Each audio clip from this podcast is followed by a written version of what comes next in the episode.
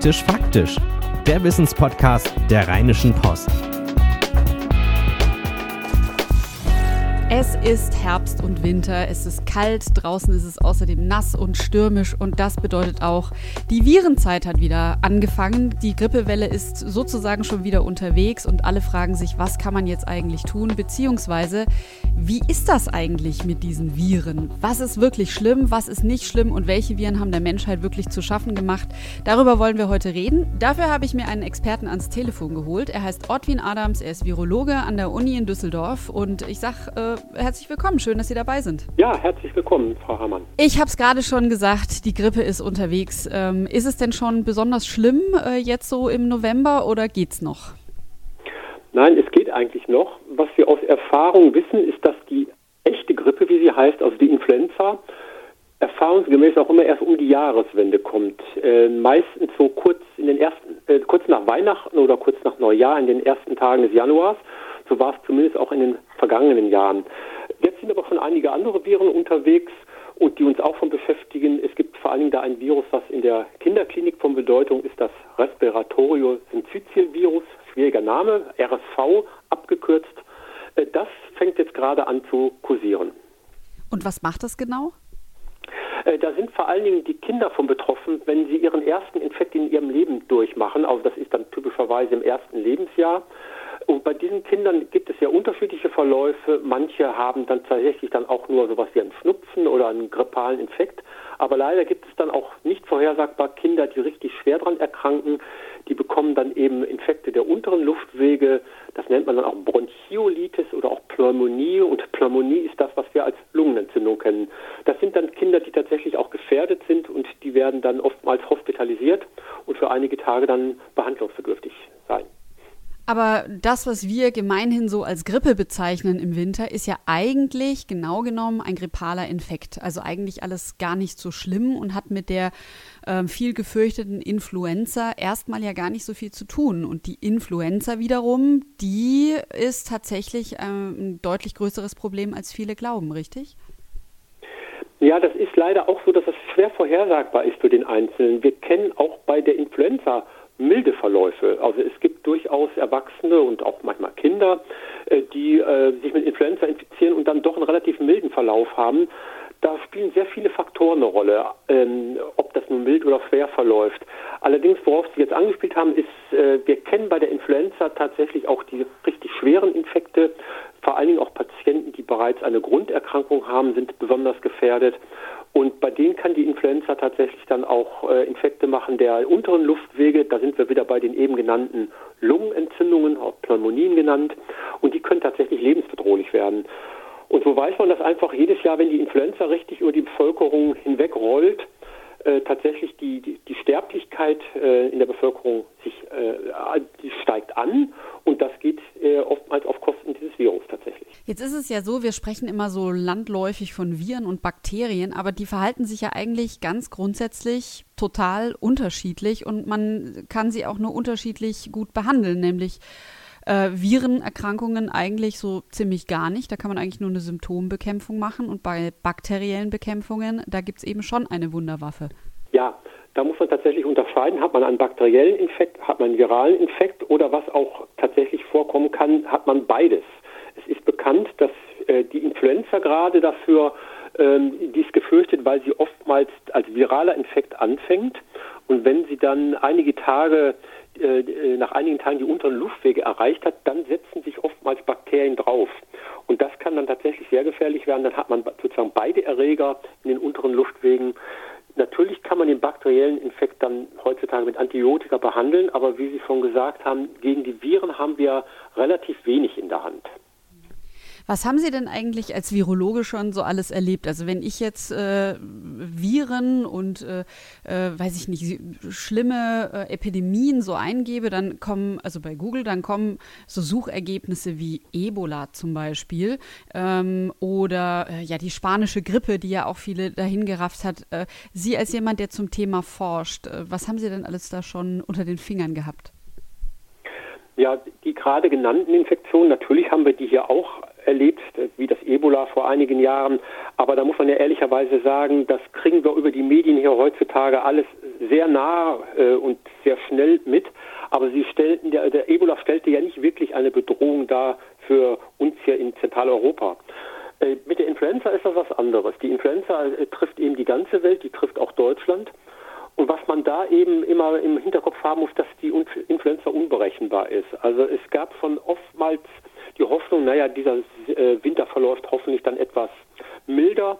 Äh, und dann völlig unvorhersagbar gab es plötzlich eine starke Welle.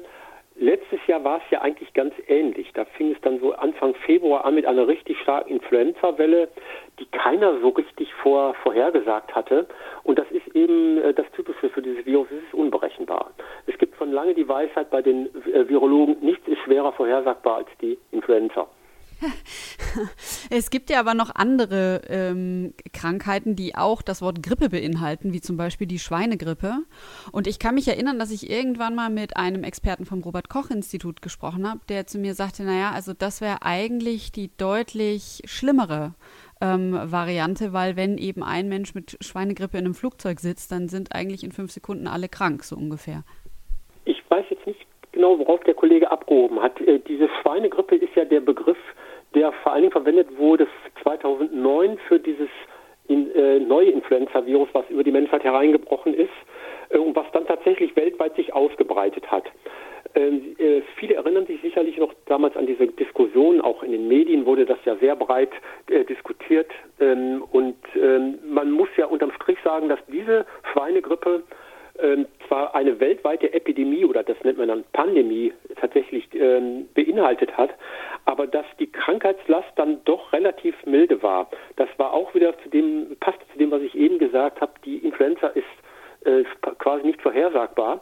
Wir hatten es damit einen neuen Virus zu tun, wir haben es Schweinegrippe genannt, damals der Begriff ist nicht ganz glücklich, aber man muss unterm Strich sagen, ähm, das war weitaus milder als Pandemien, die wir in früheren Jahrzehnten erlebt haben. Sie hatten eben angespielt auf die äh, spanische Grippe von 1918.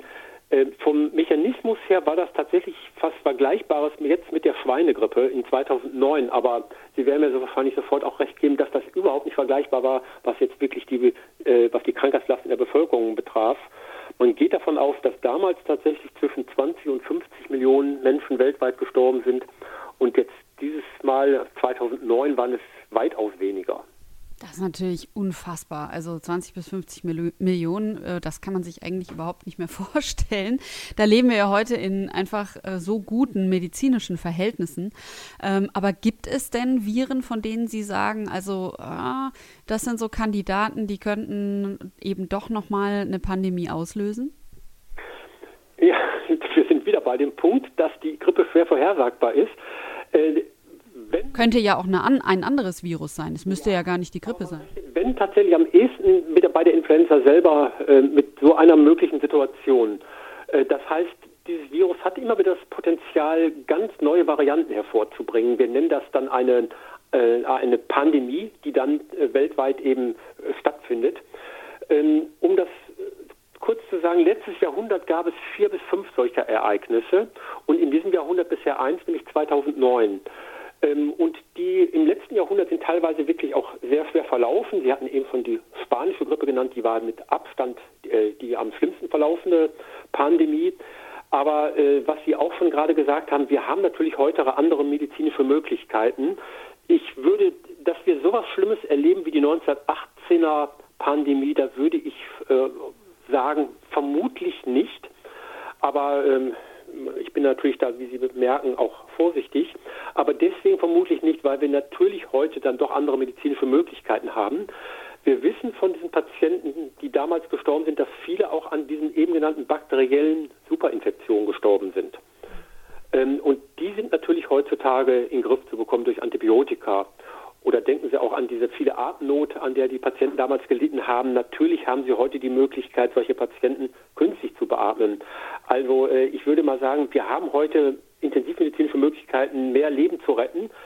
Aber nichtsdestotrotz ist, doch zu, äh, ist es nicht auszuschließen, dass irgendwann tatsächlich mal eine hochbösartige Variante entsteht, äh, die dann uns vielleicht dann doch wieder mehr Probleme macht, als wir es jetzt 2009 erlebt haben mit der sogenannten Schweinegrippe. Sie haben davon gesprochen, dass insgesamt fünf äh, größere Vorfälle waren im letzten Jahrhundert. Vielleicht können Sie noch so ein anderes Beispiel nennen? Ja, es gab nach der 1918er Pandemie gab es 1957 die sogenannte asiatische Grippe.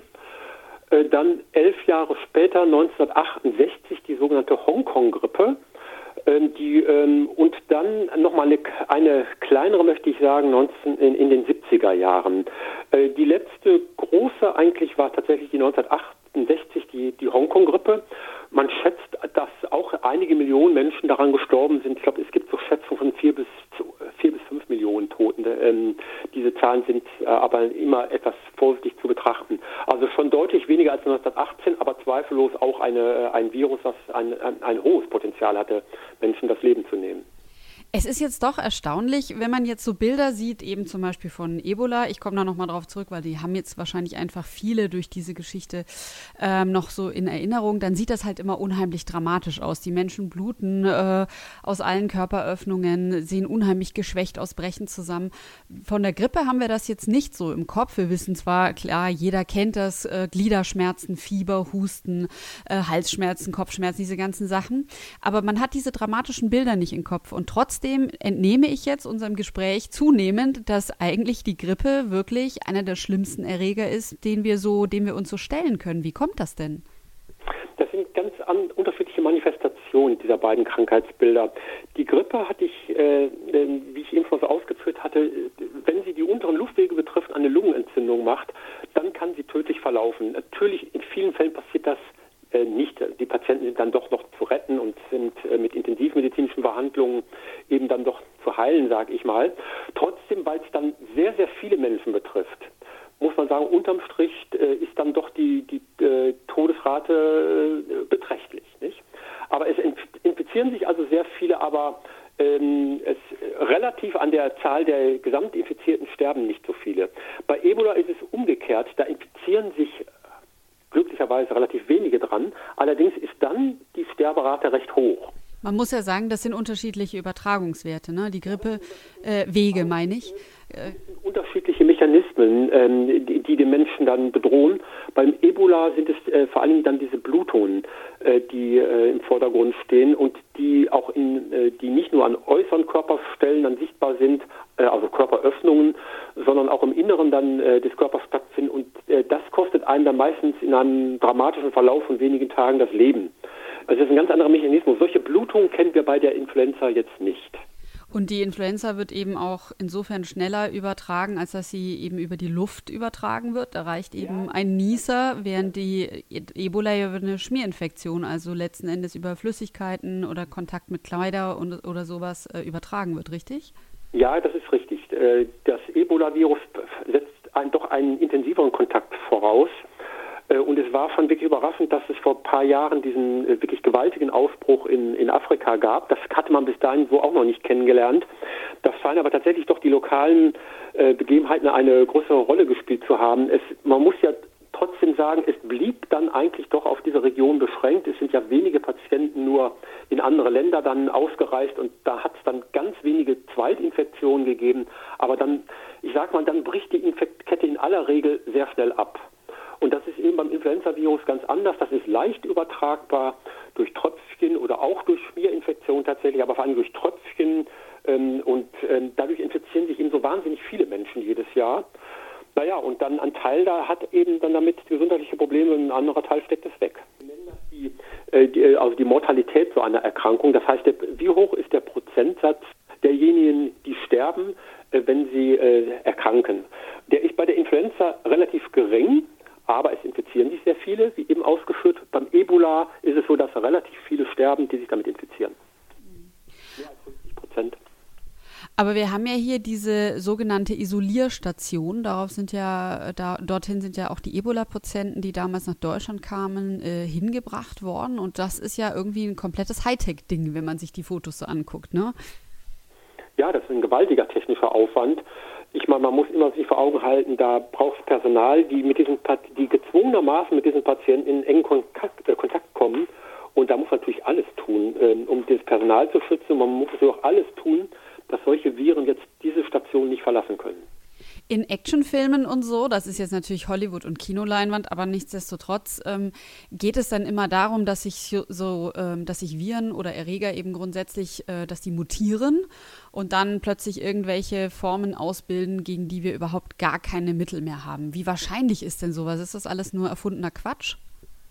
Ja, das ist, das ist schwer, schwer zu beantworten, die Frage. Ähm, ich wir haben es bisher noch nicht so erlebt. Das muss man mal ganz klar sagen. Und auch dieser Ebola-Ausbruch in Afrika, äh, er ist letztendlich lokal begrenzt geblieben. Äh, es klingt jetzt ein bisschen paradox, was ich Ihnen sage, aber da ist was dran. Äh, also Viren, die einen Wirt, also den Menschen, innerhalb von ein, zwei Tagen das Leben kosten, haben wenig Chancen, sich effektiv auszubreiten. Äh, und zwar ganz einfach deswegen, weil der Mensch so schnell stirbt und weil er auch sehr schnell als infiziert brechen solche Infektionsketten erfahrungsgemäß immer sehr schnell ab. Ähm, für das Virus ist es ja, wenn Sie das jetzt mal so als Selektionsmechanismus in der Natur betrachten, für das Virus ist es ja eher ein Vorteil, wenn die Erkrankungen milder verlaufen, weil dann läuft der Infizierte noch durch die Gegend, infiziert äh, seine Umgebung und das Virus kann sich ausbreiten. Von daher gibt es eigentlich eher die Tendenz, bei den Viren weniger krankmachend zu sein und sich dafür aber besser effektiver auszubreiten, als den Menschen umzubringen. Okay, das heißt, aha, das heißt, es liegt wirklich daran, dass das Virus sozusagen sich aussucht, auf wen es sich stürzt, und es liegt nicht daran, dass Menschen dann erkennen, okay, das war jemand, der ist eben, ähm, der hat eine schwere Erkrankung gehabt, mit dem Leichnam sollte besser niemand in Kontakt kommen, den, die Leiche vielleicht eben verbrennen oder ähm, eben. Das, das spielt eine große Rolle dabei, nicht, dass man die Infizierten sofort erkennt und dass die auch eigentlich nicht mehr mobil sind. Nicht die, äh, wenn man so schwer krank ist, dann verlässt man normalerweise auch schon nicht mehr sein eigenes Haus oder sogar nicht mehr mal sein Bett und jeder merkt, der ist krank. Und damit sind die Kontaktmöglichkeiten ja sofort drastisch eingeschränkt. Im Gegensatz zu demjenigen, der mit einer Influenza äh, noch arbeiten geht und in öffentliche Verkehrsmittel einsteigt und natürlich verbreitet der das äh, Virus dann sehr effektiv. Nicht? Das Virus selber hat jetzt ja nicht in dem Sinne ein gerichtetes Interesse daran, äh, einen Wirt umzubringen. Äh, das ist eine reine Selektion, muss man sich das vorstellen. Ähm, und die äh, am besten übertragbaren, fittesten Viren, wie wir sie nennen, die breiten sich am besten aus. Die müssen aber nicht unbedingt deswegen ähm, so ein hohes Potenzial haben, einen auch tatsächlich das Leben zu kosten. Jetzt haben wir schon gesagt, so äh, gegen eine Virusinfektion hilft ein Antibiotikum nicht, außer es kommt eine bakterielle Infektion obendrauf.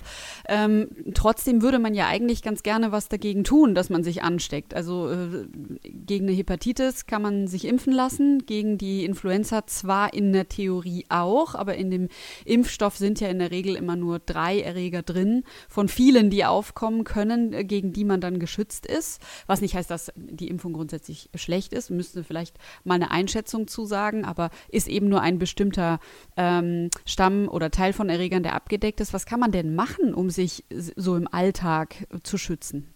Ja, um die erste Frage zu beantworten mit der Impfung. Ähm, das ist tatsächlich so, dass diese Impfung natürlich immer diese Stämme beinhalten soll, die zirkulieren. Ähm, man ist jetzt dazu übergegangen, von dem Dreifachimpfstoff, den Sie gerade erwähnt hatten, auf den Vierfachimpfstoff äh, umzuschwenken, äh, um das etwas besser abzudecken. Das Problem, was Sie da eben schon angesprochen haben, nämlich dass bestimmte Viren dann äh, oftmals gar nicht in dem Impfstoff drin sind. So, man ist dann aber immer darauf angewiesen, auf die Daten, die man jetzt im Augenblick hat, ähm, für einen Impfstoff, den man aber erst in einem halben Jahr dann ungefähr unter die Menschheit bringen kann. Äh, und äh, das Problem ist dann ganz einfach, äh, dass manchmal in diesem halben Jahr dann passiert, dass dieses Virus noch tatsächlich weiter mutiert. Und dann passt der Impfstoff wieder schlechter. Also unterm Strich kommt dabei raus, dass diese Influenza-Impfung zweifellos wirksam ist. Aber man darf sich den Schutz nicht so sicher vorstellen wie bei einer Impfung gegen Mumps oder Masern, wo man tatsächlich als na, nahezu komplett geschützt gilt. Wir schätzen, dass die Impfraten so, die Schutzraten ungefähr bei 50 bis 70 Prozent je nach Saison liegen bei der Influenza. Mhm. Das ähm, sollte aber trotzdem kein Grund sein zu sagen, also äh, der, der, dieser Impfstoff, äh, ich, diesen Impfstoff brauche ich nicht. Äh, denn äh, also es ist eigentlich immer wieder gezeigt, dass man auch wenn man sich dann infiziert, von diesem Impfstoff wohl insofern profitiert, dass man dann in aller Regel leichter erkrankt, als wenn man nicht geimpft sei. Zwar ein schwacher Trost, man wünscht sich ja eigentlich gar nicht mehr, sich infizieren zu können, aber immerhin ist eine leichte Erkrankung dann doch angenehmer als eine schwere. Ja, trotzdem 50 bis, also gut, 70 Prozent klingt jetzt wieder ganz gut. 50 Prozent, finde ich, geht jetzt so. Auf der anderen Seite muss man. Ja, man möchte mehr, nicht? Man, man, möchte mehr, ganz genau. Auf der anderen Seite, klar, also ich weiß, letztes Jahr war es ja eben so, dass es dann ein Erreger war, der schon sehr lange nicht mehr unterwegs war und deswegen war der einfach in diesem Dreifachimpfstoff nicht drin.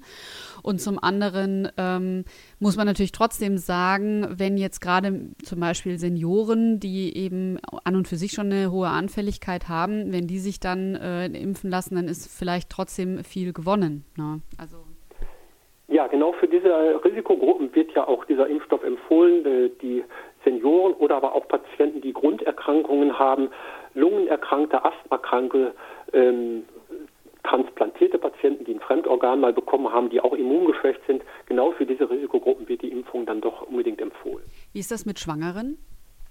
Äh, für Schwangere wird er ganz klar mittlerweile empfohlen, auch dieser Impfstoff, weil man nämlich doch bei Studien in den letzten 10, äh, 20 Jahren festgestellt hat, dass bei Schwangeren tatsächlich die Influenza schwer verlaufen kann. Äh, unterm Strich gibt es sogar auch beschriebene Todesfälle bei Schwangeren mit der Influenza und äh, gehäuft und das hat man deswegen äh, hat, äh, bezieht man die Schwangere mittlerweile ein in die Impfung und zwar man sagt ab dem zweiten Drittel der Schwangerschaft sollte man sich dann impfen lassen gegen die Influenza. Im ersten Drittel todeshalber nicht. Ja, und jetzt die zweite Frage. Was kann man denn eigentlich tun, wenn man doch eigentlich gar nichts tun kann, um sich vor Viren zu schützen? Ja, das ist immer der Wunsch natürlich, äh, die, das Medikament einzunehmen oder das Mittel einzunehmen, was das Immunsystem sozusagen so stark macht, dass man sich nicht infiziert.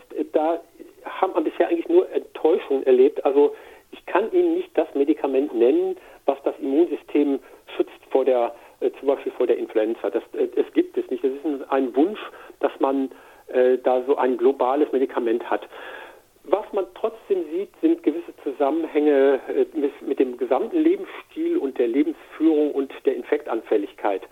Ähm, um Beispiele zu nennen, wer stark übergewichtig ist oder wer ein starker Raucher ist, wer zu viel Alkohol trinkt, man weiß von diesen Bevölkerungsgruppen, die erkranken auch häufiger und haben vor allen Dingen mehr Schwierigkeiten, mit solchen Infekten dann klarzukommen. Äh, das heißt also, ich glaube, man kann das so ein bisschen global sagen, eine gesunde Lebensführung und äh, dafür zu sorgen, dass man sich ausgewogen ernährt und dass man seinen Körper regelmäßig trainiert, sind sicherlich mit so die besten Mittel, um sich global vor Krankheiten zu schützen, damit auch vor Infekten. Ähm, und das äh, ist aber, ich glaube, das ist schon mal das Wichtigste, was ich da gerade genannt habe. Das ist natürlich in der, in der Realität gar nicht so einfach durchzuführen für viele Menschen. Aber das kann man wohl, glaube ich, so zusammenfassen. Was ist denn mit dem berühmten äh, Sakrotan-Spray, also Desinfektionsspray oder auch Desinfektionstüchern für äh, Tastaturen, äh, Telefone? Also ich sitze hier zum Beispiel auch in einem Großraumbüro, teilweise teilen wir uns die Computer. Bringt das was oder ist das alles nur Arbeit für gar nichts? Tja, also das ist schwer zu beantworten. Natürlich äh, weiß man, dass man Oberflächen desinfizieren kann. Das ist keine Frage. Und dieses äh, angesprochene Sakrotan, sowas, das ist wirksam. Aber man muss sich natürlich jetzt mal ganz realistisch überlegen, inwiefern ist das jetzt im normalen Berufsalltag oder im privaten Haushalt auch durchführbar, sowas nicht. Und ähm, man kann ja nun nicht äh, jetzt halbstündlich seine Tastatur desinfizieren mit solchen, das macht man auch gar nicht. Ich fürchte, dass es manchmal dann ein bisschen vergebene Liebesmühe ist, nicht, dass man da ähm, mit solchen Maßnahmen loslegt. Was was man sicherlich machen sollte, dass zu Zeiten, wo, ähm, wo solche Viren in der Umgebung zirkulieren, äh, dass man sich sehr häufig die Hände wäscht. Und zwar einmal, um zu verhindern, dass man selber als Überträger fungiert, denn die Hände sind mit der, äh, der, das wichtigste Mittel, um solche Erreger zu übertragen. Und zum anderen Händen alles Mögliche anfasst, äh, wo dann plötzlich äh, Erreger an den eigenen Händen sein können und dann sind sie sehr schnell im eigenen Gesicht und dann in der Schleimhaut und dann ist, äh, ist die Infektionskette sozusagen geschlossen. Also das heißt, diese häufige Hände waschen würde ich in jedem Fall äh, grundsätzlich zu raten. Äh, Mit Seife. Natürlich in Krankenhäusern gar keine Diskussion, da muss sowas gemacht werden. Im privaten Umfeld bin ich damit auch eher zurückhaltend. Mhm. Hände waschen, kann man da was falsch machen? Es muss Seife dabei sein, es muss heißes Wasser sein, reicht warmes Wasser und gibt es da, ich weiß, im Krankenhaus machen die das, glaube ich, irgendwie 60 Sekunden oder 90 Sekunden oder so. Gilt das auch für den Alltag oder ja, das im Prinzip natürlich schon. Das, das, äh, man muss schon äh, das, diese, dieses Waschen gründlich machen, wenn man, wenn man auch den letzten Erreger noch beseitigen will. Äh, man muss natürlich nur mal sich dann im Klaren sein, ist das, ist das realisierbar? 60 Sekunden Händewaschen ist sehr lang. Nicht? Wenn man das mal tatsächlich stoppt in der Uhr, dann ist man überrascht, wie lang 60 Sekunden sind. Ähm, da, ich bin dann immer einer, der meint, man muss dann noch irgendwo sehen, was ist noch realisierbar und muss da Kompromisse treffen. Wenn man sich dann häufiger am Tag von mir auf 30 Sekunden die Hände wäscht, dann ist es wahrscheinlich besser, als wenn man einmal am Tag sich 60 Sekunden die Hände wäscht. Nicht? Also man muss da, glaube ich, für sich selbst herausfinden, was schafft man da eigentlich noch? Nicht? Wie gründlich kann man das überhaupt durchhalten da? Wenn ihr sagt. Noch der Punkt zu der Seife, das ist richtig.